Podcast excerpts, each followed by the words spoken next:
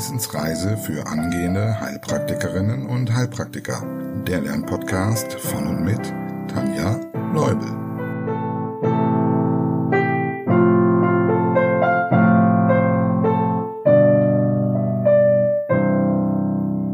Hallo und herzlich willkommen zu Folge 39 und beim Thema Kreislaufpathologie.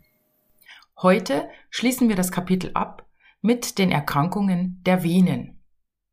Dazu gehören die Varikosis, die chronisch-venöse Insuffizienz, kurz CVI, die Thrombophlebitis und die Phlebothrombose. Zunächst ein kleiner Hinweis in eigener Sache. Falls du schon nächste Woche bei einem unserer Online-Treffen dabei sein möchtest, kannst du noch bis Freitag, also jetzt 29.04. 20 Uhr beitreten. Entweder den aktiven Fragestellern oder natürlich auch den engagierten Lernern auf Steady. Du findest es unter Wissensreise oder eben, wenn du auf den Link in der Podcast-Beschreibung klickst. Damit unterstützt du gleichzeitig den Podcast und sein Fortbestehen. Also, schau mal rein, vielleicht ist was für dich dabei.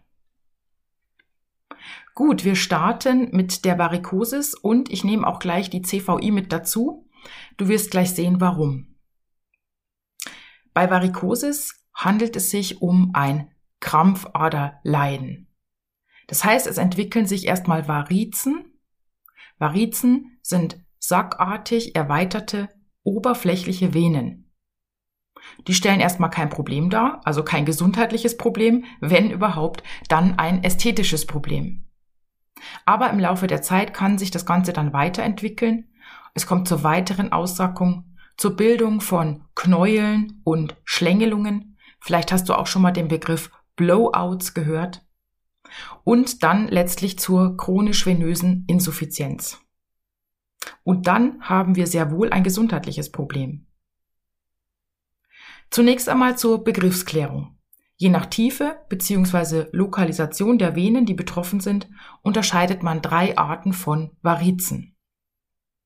Sind die kleinen Venen in der Haut betroffen, dann heißen die, das hast du bestimmt schon mal gehört, Besenreiservarizen.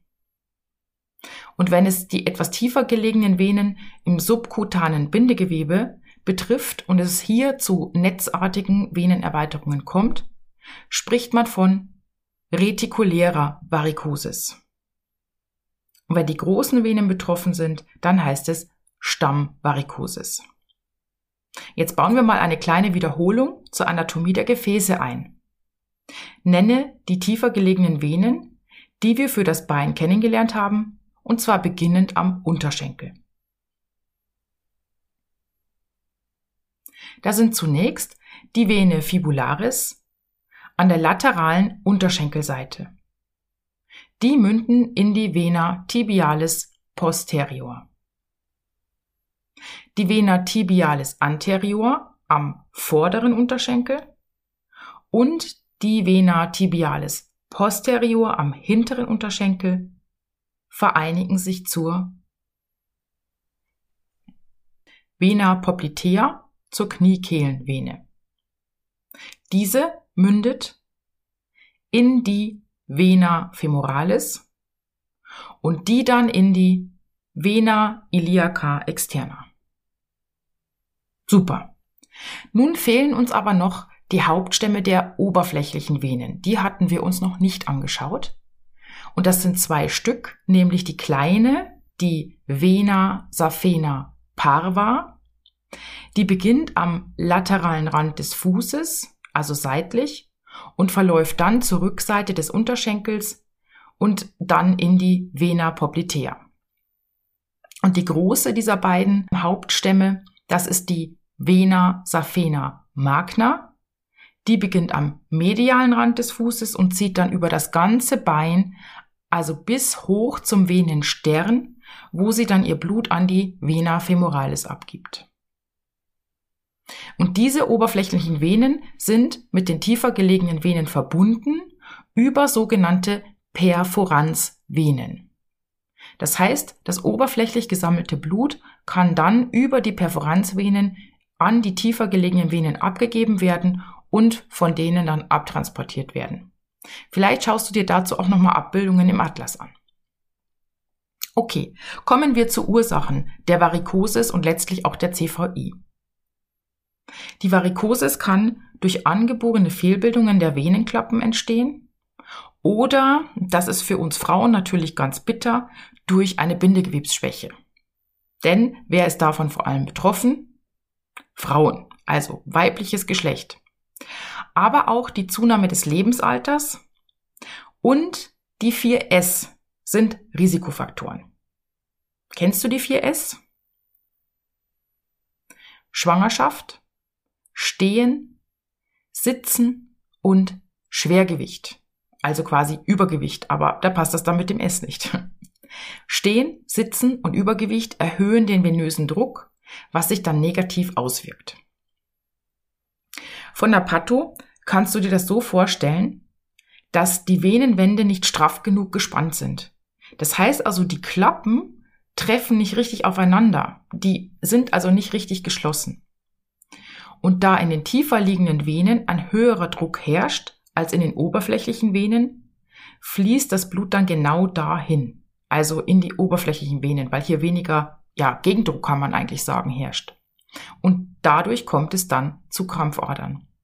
Sehr häufig ist hier übrigens die Vena saphena magna betroffen, also die, die durchs ganze Bein zieht. Ja, dann kommt es zu Aussackungen. Durch diese Aussackungen zum vermehrten Austritt von Eiweißen auch zum Beispiel. Es wird weniger Flüssigkeit aus dem Gewebe ins Blut zurückresorbiert, und das lymphatische System schafft es dann irgendwann auch nicht mehr, diese übrig gebliebene Flüssigkeit komplett wegzutransportieren. Also kommt es zu Ödemen, letztlich dann auch zu Lymphödemen. Es wird verstärkt Bindegewebe gebildet, was dann natürlich auch wiederum überhaupt nicht funktionell ist. Und es kommt zur sogenannten Induration. Damit bezeichnet man die Verhärtung von Haut und Unterhaut. Das Gewebe wird weniger durchblutet und die Zwischenzellflüssigkeit zirkuliert nicht mehr ausreichend. Was passiert dann? Die Zellen werden nicht mehr adäquat versorgt und es bildet sich ein Ulkus. Das heißt jetzt hier in dem Fall Ulcus cruris venosum, weil das Ganze ja venös bedingt ist. Und damit ist dann der Teufelskreis perfekt. Ja, sekundäre Ursachen gibt es auch bei der Varikosis. Das können Abflussbehinderungen sein, zum Beispiel bedingt durch die Thrombophlebitis und auch die Phlebothrombose. Die beiden schauen wir uns dann später nochmal an. Symptome. Bei der Varikosis kann es so sein, dass das am Anfang gar keine Probleme macht. Also wie gesagt, ein ästhetisches Problem. Es kann aber dann auch zum Schwere- und Spannungsgefühl kommen und auch zu Schmerzen. Wie wir gerade gelernt haben, kommt es zu Knöchelödemen, vor allem abends, und dann auch zu Wadenkrämpfen, vor allem nachts, durch das Ungleichgewicht der Elektrolyte. Die Patienten schildern eine Besserung, wenn sie die Beine hochlagern und eine Verschlimmerung vor allem im Sommer, das kennst du vielleicht, dass du das schon mal gehört hast, bei warmen oder heißen Temperaturen. Gleitet die Varikosis in eine CVI über, also in eine chronisch-venöse Insuffizienz, teilt man die Symptome in drei Stadien ein. Die dürften dir jetzt fast schon geläufig sein durch die Patho, die wir uns gerade angeschaut haben. Im ersten Stadium sind zwar schon Ödeme vorhanden, aber sie sind reversibel. Und es gibt so kleine blaue ähm, Venen, also so dunkelblaue Venen, die sich kranzförmig an der Fußsohle bemerkbar machen. Und zwar so oberhalb der Fußsohle, wenn du jetzt eine Sandale anhättest, da wo ungefähr der Riemen ist. Ja, im Stadium 2 sind diese Ödeme dann dauerhaft vorhanden und es kommt zu Hautveränderungen. Und falls du jetzt die Hautveränderungen genauer wissen möchtest, es gibt weiße atrophische Stellen durch die Unterversorgung. Es gibt eine gelbe Hyperpigmentierung durch die Hämosiderin-Ablagerung. Und es kann zum Beispiel auch zur Rötung kommen durch Stauungsexzeme. Die sind dann auch überwärmt und glänzend gespannt. Außerdem findet man jetzt hier diese Indurationen, von denen wir vorhin schon gehört haben. also die Verhärtung der Haut. Das Stadium 3 ist dann definiert durch das Auftreten von Geschwüren, also Ulcera, dem Ulcus curis venosum. Dieses sitzt typischerweise an den Fußinnenseiten, knapp über dem Knöchel. Das ist wichtig zu wissen, weil im Gegensatz zum Ulcus curus arteriosum, das zum Beispiel bei der PAVK auftreten kann, das äh, befindet sich vor allem an Druckstellen und damit am Außenknöchel oder auch an der Ferse oder an den Zehen. Die Diagnose. Zum einen hat man natürlich die Anamnese und die Inspektion und es gibt Funktionstests. Diese Funktionstests hatten früher eine Bedeutung, heute sind sie abgelöst durch apparative Verfahren, zum Beispiel durch eine Phlebographie, aber vor allem durch die hohe Aussagekraft der Duplex-Sonographie. Falls du jetzt sagst, hm, mein Prüfungsamt ist, naja, nennen wir es jetzt mal unberechenbar und du möchtest gerne diese Tests kennen, dann gehen wir sie mal ganz grob durch. Aber keine Sorge, das wird wahrscheinlich eher nicht gefragt. Trotzdem, ich möchte es euch kurz erklären. Ich hing da nämlich ziemlich lange dran, muss ich mal zugeben. also, kennst du einen Test, den man bezüglich der Venen machen kann? Vor allem werden hier immer der Pertes-Test und der Trendelenburg-Test genannt. Beim Trendelenburg-Test wird die Funktion der oberflächlichen Venenklappen und der Perforanzvenen geprüft. Und das Ganze funktioniert wie folgt. Der Patient liegt mit hochgelagerten Beinen, sodass sich also die Varizen aufgrund der Schwerkraft ausleeren ähm, und wenn das nicht passiert, kann man eventuell auch noch mit Ausstreichen nachhelfen. Dann wird eine Staubinde angelegt, um die oberflächlichen Venen zu komprimieren und zwar am Oberschenkel, so dass die Vena saphena magna komprimiert wird. Jetzt lässt man den Patienten aufstehen und denkt mal nach, was wäre jetzt, wenn alles intakt ist, wenn die Perforanzvenen ihre Arbeit verrichten. Dann würden die oberflächlichen Venen nicht schnell gefüllt werden, weil der Abtransport dann ja funktioniert. Also weißt du jetzt auch schon, was zu beobachten ist, wenn das System nicht funktioniert? Ein Rückstrom des Blutes. Also entweder kommt es schon bei der Stauung im Liegen zur schnellen Füllung der oberflächlichen Venen, dann wüsste man, dass die Klappen der Perforanzvenen nicht in Ordnung sind, weil die ja eigentlich dafür sorgen, dass das Blut nur in eine Richtung fließt, und zwar weg von den oberflächlichen Venen. Ja, und kommt es nach der Abnahme der Staubinde zum schnellen Rückstrom in den oberflächlichen Venen, dann sind die Klappen dieser Venen defekt. Und dann gibt's noch den zweiten Test, den Pertes-Test. Damit prüft man die Durchgängigkeit der tiefen Venen. Und hier steht der Patient jetzt erstmal. Man legt ihm auch wieder eine Staubinde an, oberhalb des Krampfaderbefalls und auch wieder um die Vena saphena magna zu komprimieren, also nur die oberflächlichen Venen. Jetzt soll der Patient herumlaufen. Warum? Was ist hier anders als im Liegen oder Stehen? Erinnerst du dich an das System, wie Blut zum Herzen zurücktransportiert wird? Hier ist vor allem die Muskelpumpe wichtig und deshalb lässt man den Patienten gehen. Physiologisch würde nun also das Blut zum Herzen transportiert werden, gegen die Schwerkraft, über die tiefer gelegenen Venen, wie zum Beispiel die Vena femoralis. Wenn aber genau diese verschlossen sind, kann das Blut nicht weiterfließen und auch jetzt füllt sich wieder die Varize oder es füllen sich die Varizen. Ja. Kommen wir zur Therapie. Naturheilkundlich sollte hier natürlich schon frühzeitig begonnen werden, das Fortschreiten zu verlangsamen und eine CVI möglichst zu verhindern. Und auch die schulmedizinische Therapie setzt hier bei leichteren Formen an.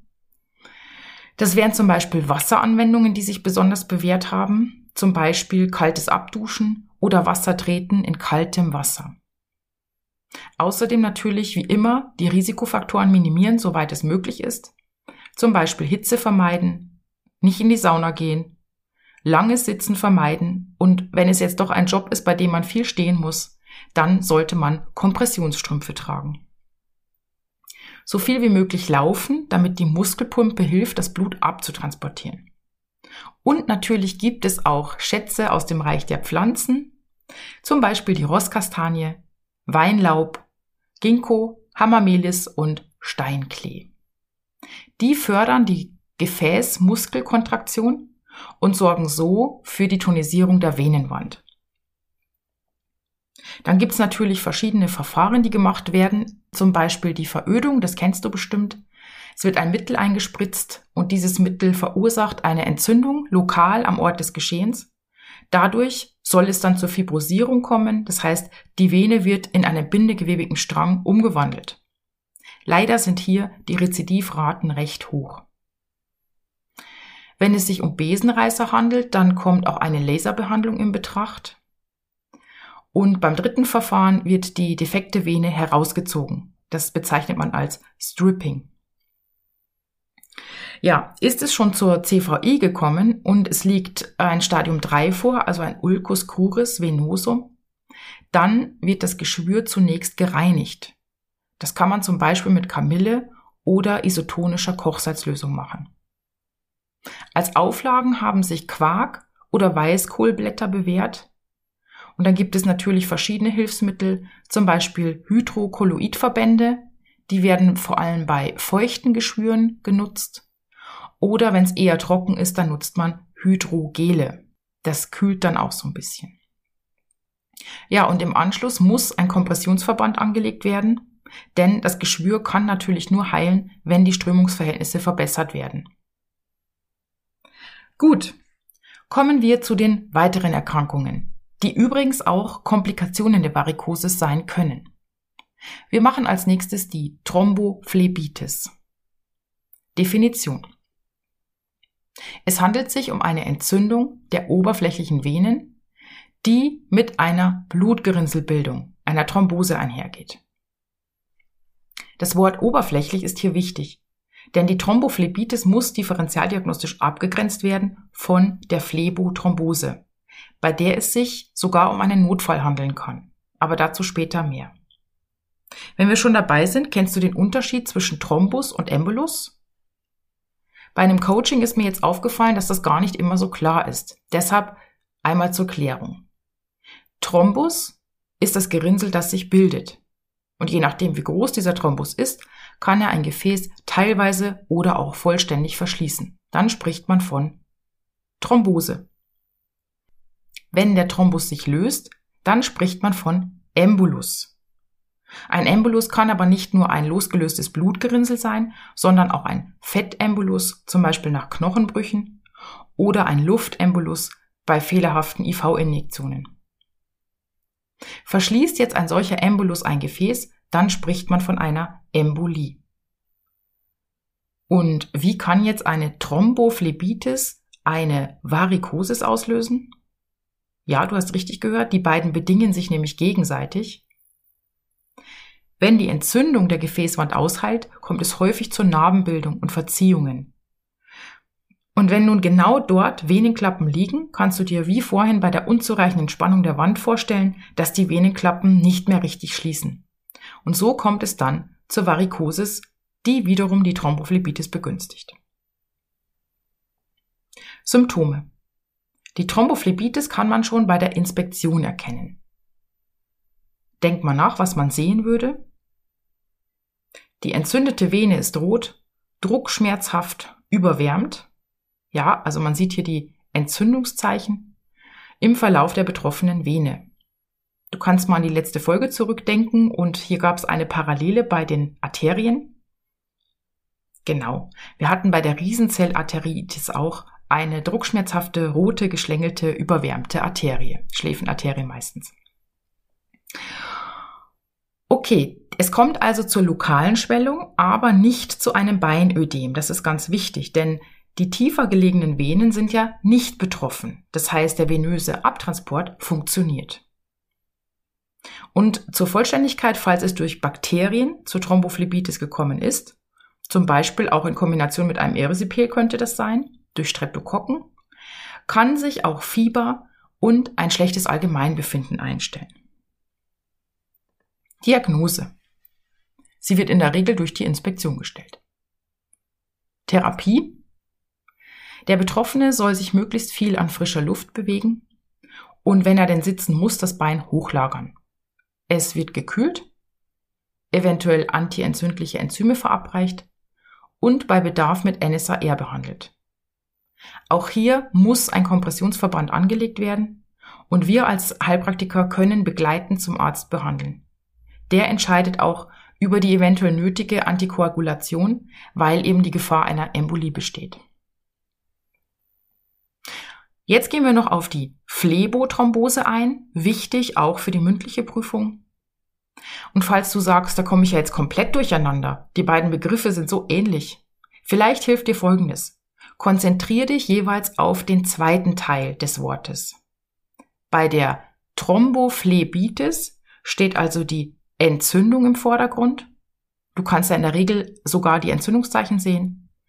Und bei der Phlebothrombose steht der Gefäßverschluss der tiefen Venen im Vordergrund mit der Gefahr der Embolie und zwar vor allem der Lungenembolie, aber dazu dann gleich.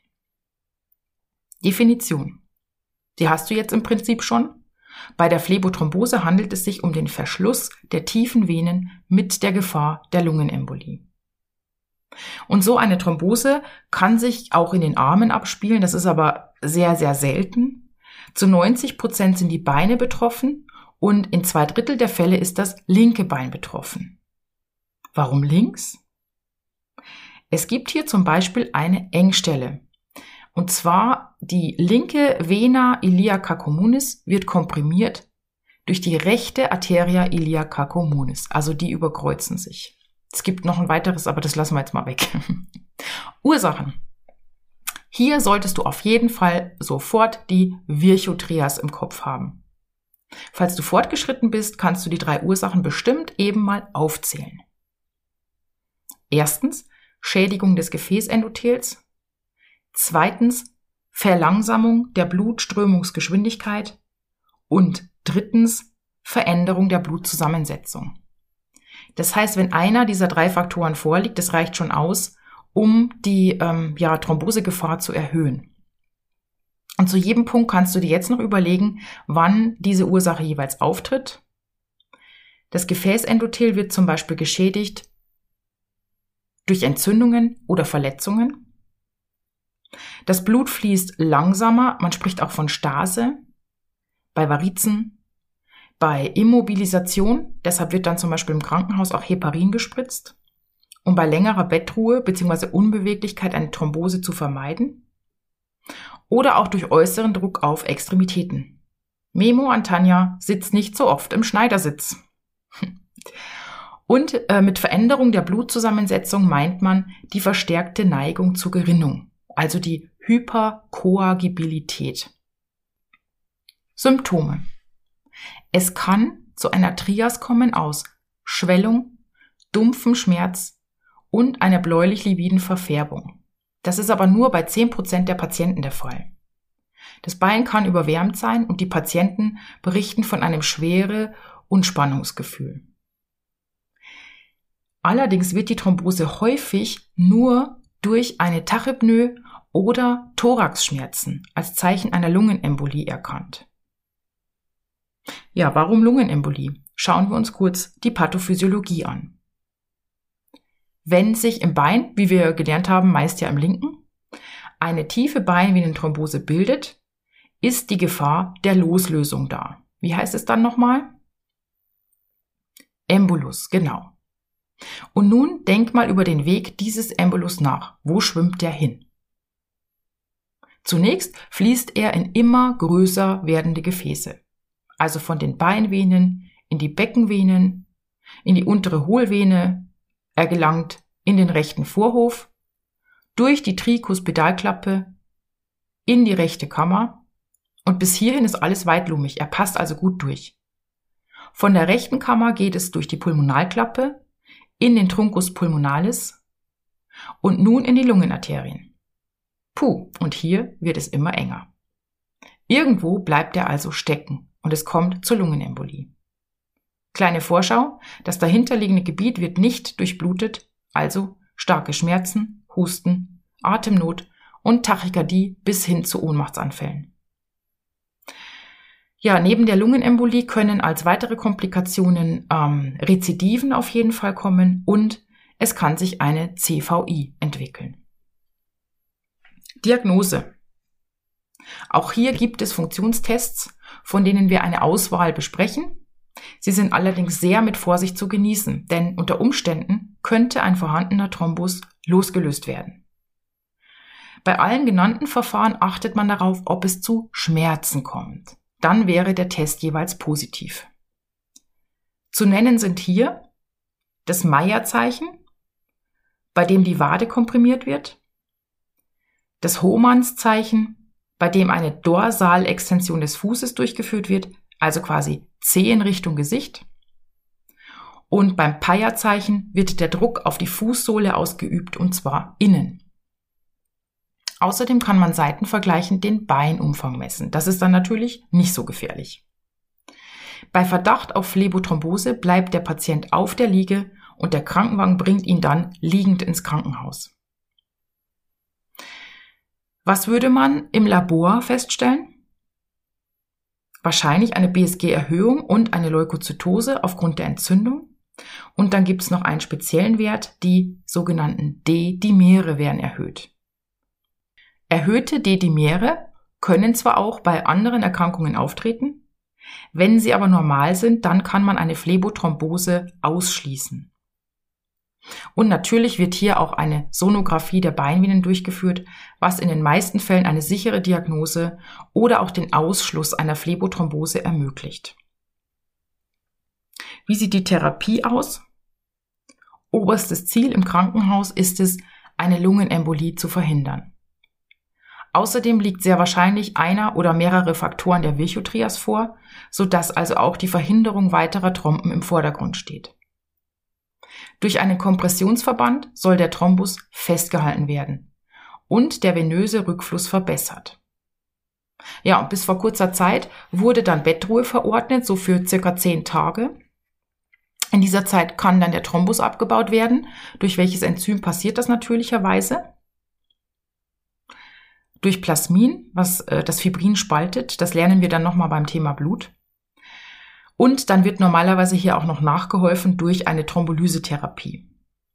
Heute ist die Bettruhe allerdings nicht mehr Standard, sondern es wird je nach Patient entschieden, denn eine Mobilisation ist in vielen Fällen ähm, wichtiger, damit dem Fortschreiten der Thrombosierung entgegengewirkt wird. Das heißt, nur bei starken Schmerzen oder eben bei der unmittelbaren Gefahr der Lungenembolie wird heute noch Bettruhe verordnet. Zusätzlich werden Antikoagulantien verabreicht, damit es eben nicht zu neuen Trompen kommt. In der Klinik Heparin, später dann Makuma oder die neueren Gerinnungshemmer, die sogenannten direkten oralen Antikoagulantien, kurz DOAC. Ja, wenn die Lyse medikamentös nicht möglich ist, dann wird der Thrombus operativ entfernt. Gut, damit sind wir mit den Erkrankungen der Venen und auch dem Kapitel Kreislauf durch. Für eine Kurzwiederholung finde ich, ist die Folge jetzt schon ziemlich lang. Das heißt, die gibt es dann in der nächsten Folge, die wahrscheinlich erst übernächste Woche erscheint. Ich versuche es zwar bis Mittwoch die nächste Folge fertig zu bekommen, aber Ihr wisst ja, es ist gerade Endspurt für die Prüflinge. Das heißt, es ist gerade eine Intensiv-Coaching-Zeit angesagt. Und ich habe noch ein paar andere Sachen deshalb. Also ich gebe mir Mühe, aber gehe mal davon aus, dass die nächste Folge erst in zwei Wochen kommt. Und dann kannst du die Zeit vielleicht ja gut für eine Komplettwiederholung des Kapitels Kreislauf nutzen. Ja, im Skript von Petra Ochs ist dieses Kapitel auch nochmal schön zusammengefasst, bis auf die Anatomie, die hat sie natürlich ausgespart. Ja, und falls noch Fragen offen sind, melde dich gern bei mir per E-Mail oder Instagram.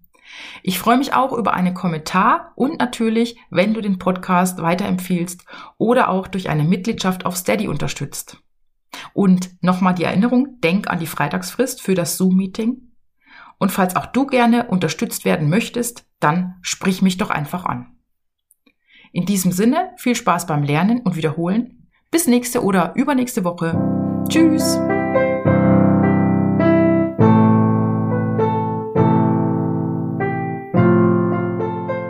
Das war eine Etappe auf der Wissensreise für angehende Heilpraktikerinnen und Heilpraktiker. Der Lernpodcast von und mit Tanja Leubel.